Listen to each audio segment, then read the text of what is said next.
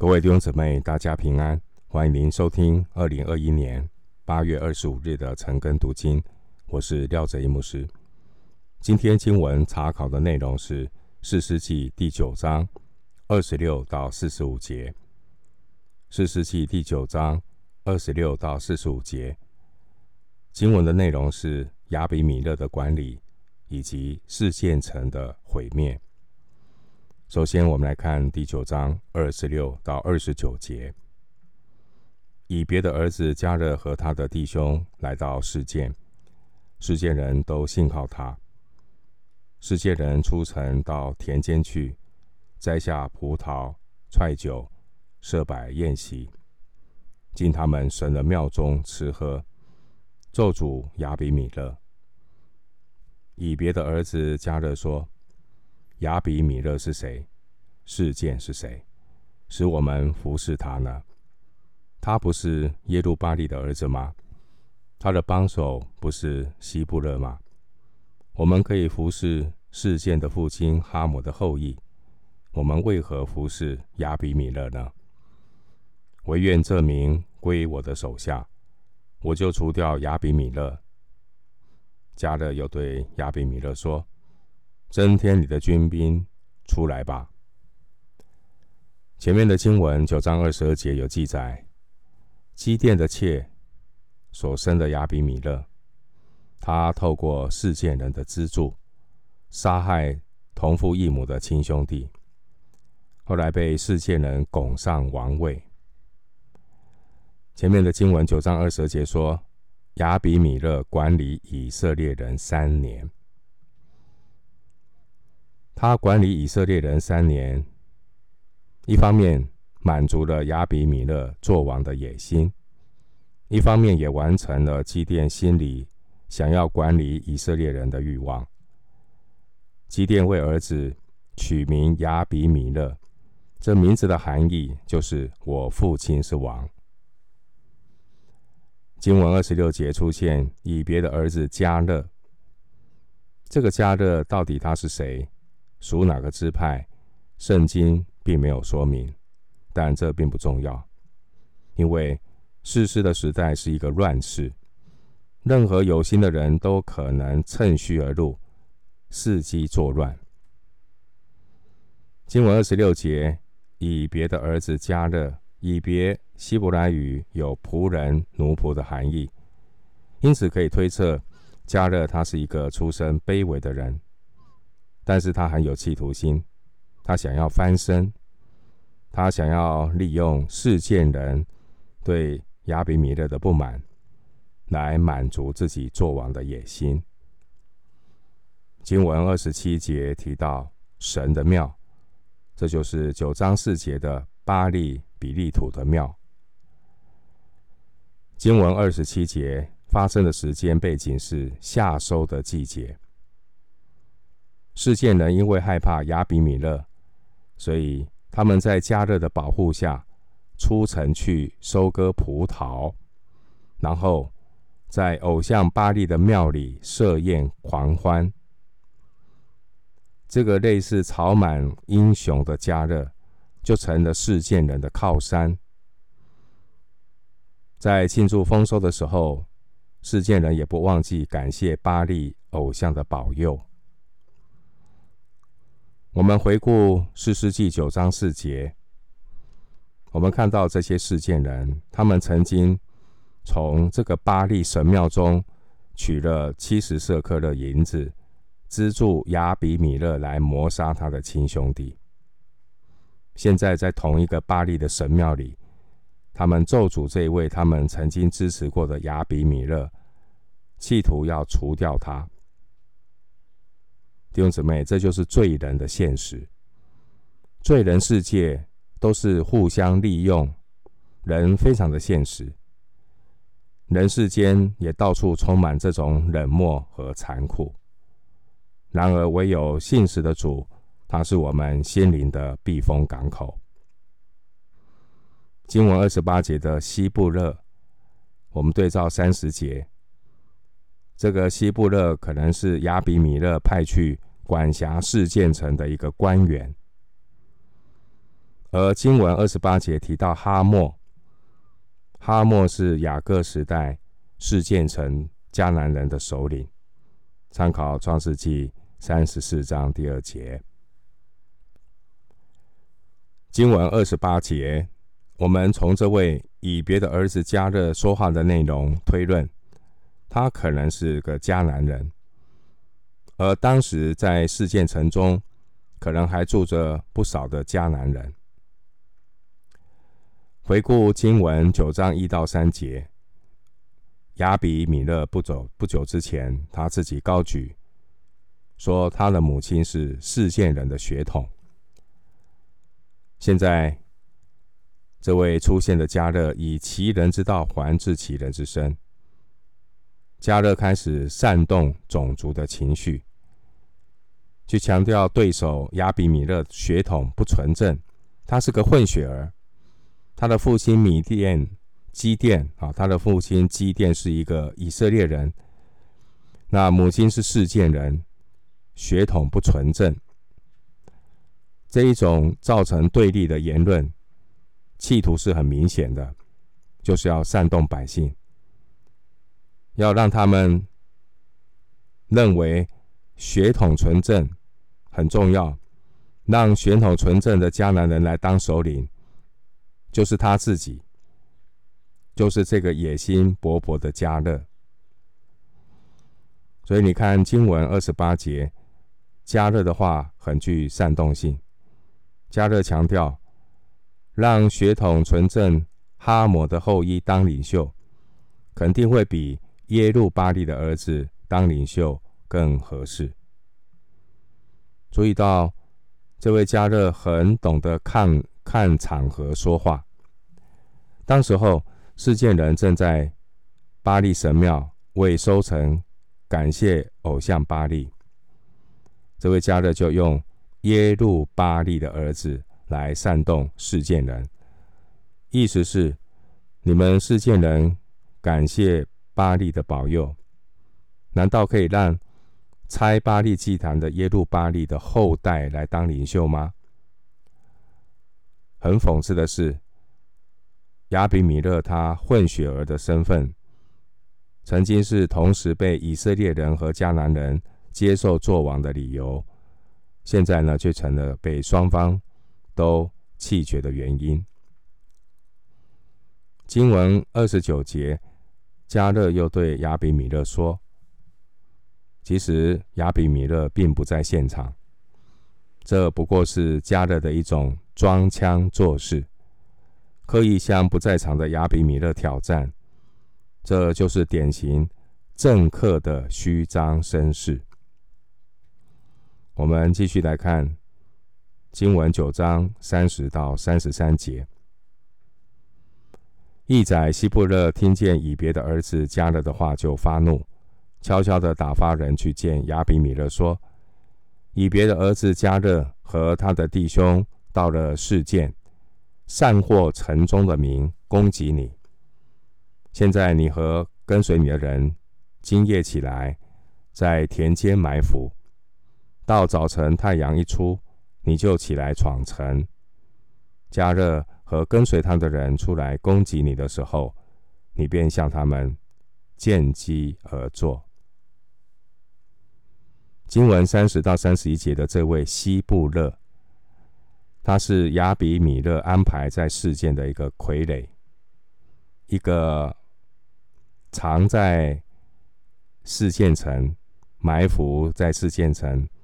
当他的眼线，他听见呢这些这位加勒对示剑人这种煽动性的言论，西布勒听了非常的生气，所以呢，经文三十二到三十三节，希布勒就秘密的告告知亚比米勒这个阴谋，并且建议亚比米勒要早上带兵闯城攻击。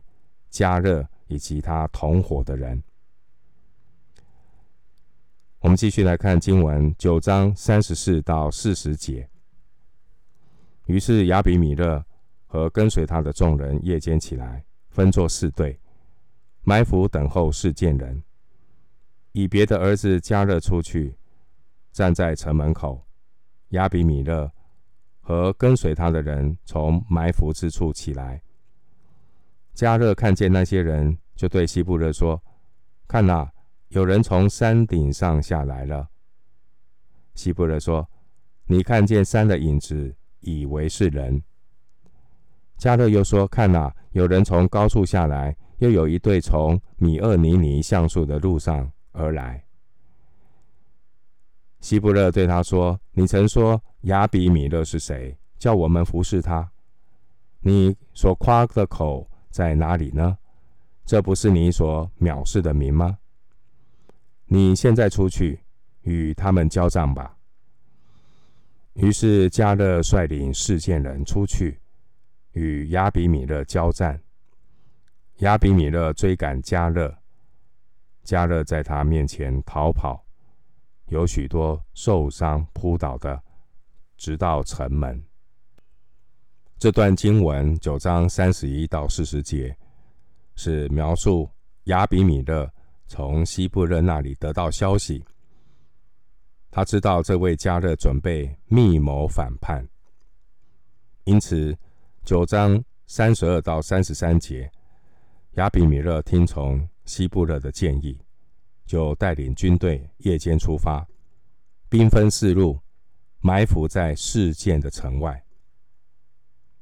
经文的三十五到三十六节，当迦勒早上去到城门，他仿佛看见有人从山顶上下来，所以三十六节希布勒故意说他看到的只是影子，借此为亚比米勒拖延时间。到了经文三十七节呢，加勒确实看到有人出现，并且有第二队的人从另外一个方向而来。三十八节，希布勒就怂恿加勒向亚比米勒挑战，怂恿他走出去，与他曾经藐视的这位统治者作战。迦勒呢，就伙同跟随他的人与亚比米勒交战，结果迦勒败下阵来。有许多人扑倒，迦勒也很快的逃跑，直到示剑的城门。继续来看经文，九章四十一到四十五节。亚比米勒住在亚鲁玛，西布勒赶出迦勒和他的弟兄，不准他们住在示剑。次日，民出到田间，有人告诉亚比米勒，他就把他的人分作三队。埋伏在田间，看见事件人从城里出来，就起来击杀他们。亚比米勒和跟随他的一队向前闯去，站在城门口。那两队只闯到田间，击杀了众人。亚比米勒整天攻打城，将城夺取，杀了其中的居民，将城拆毁，撒上了盐。九章四十一到四十四节，内容是亚比米勒对示剑人赶尽杀绝。经文四十一节，希布勒把加勒和他的弟兄逐离开事件，赶出去，而亚比米勒他们就在附近的亚鲁马扎营，伺机而动。经文四十二节，这些事件城里面的人呢？他们看到加勒已经被赶走了，以为呢警报解除，这个亚比米勒应该不会再来攻城，因为他主要的目标是加勒。加勒既然已经走了，应该一切都平息了。所以四十二节，这些事件的人就如常的出到城外，到田间工作，却没有想到亚比米勒。还要赶尽杀绝。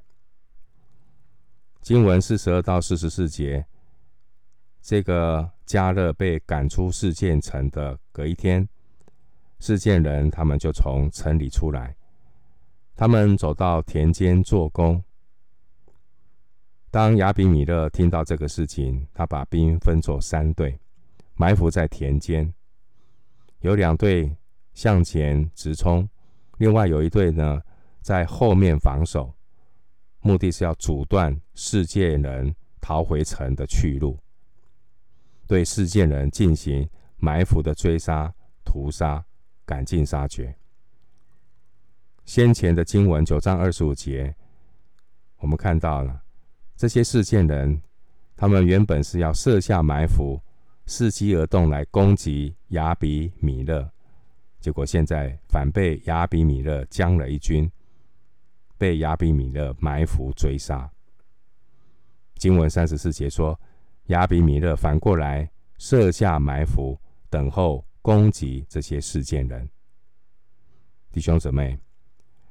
神让这些恶人以其人之道还治其人之身，借着亚比米勒的手追讨了示剑人的忘恩负义。这些曾经资助亚比米勒谋杀基甸七十个儿子的罪，结果示剑人帮助过的这个杀人凶手，现在反过来屠杀这些帮助过他的示剑人。经文四十四到四十五节，我们看到这个事件城，事件原本是神所设立的逃城。逃城的用意是要让无心无心杀人的这些人呢，他们并不是故意杀人，所以呢，他们可以暂时的逃到这个逃城，站在城门口，请求神恩典的庇护。我们可以参考《约书亚记》的二十章第四节，那这是逃城的用意。事件本身就是一个逃城，啊，让这些不小心并不是故意杀人的人呢，可以站在逃城的城门口，请求恩典的庇护。但现在你看到亚比米勒也是站在城门口，不是请求庇护。是要将逃城拆毁，四十五节，彻底的挪去了神恩典的庇护。所以四十五节看到撒盐这个动作，就是象征这个城永远的荒废。示剑城后来在一百多年之后，才再次的由北国耶罗波安重建。列王记上的十二章二十五节。亚比米勒彻底的拆毁了这个逃城事件，表面上可能是因为他的怒气，其实实际上是神的审判。因为示剑这个城不再有利位人的实际，示剑城也失去了逃城的功用，名不符实了，示剑城变成了一个罪恶之城。因为城里面的以色列人并没有守十一，来支持这些的立位人，利未人没有办法专心的教导律法，所以你们看到律法的教导不彰，人没有对准律法，违背律法就是犯罪。一个逃城，后来就变成了一个罪恶之城。当他已经失去了功用，民不服时。神就任凭他们自作自受，最后自己这个城也被拆毁，使迦南地的中部以色列人从此就失去了逃城的庇护。人在恩典中堕落，神就撤去了他的恩典，所以我们要谨慎，我们不要在恩典当中堕落。我们今天的经文查考就进行到这里，愿主的恩惠平安与你同在。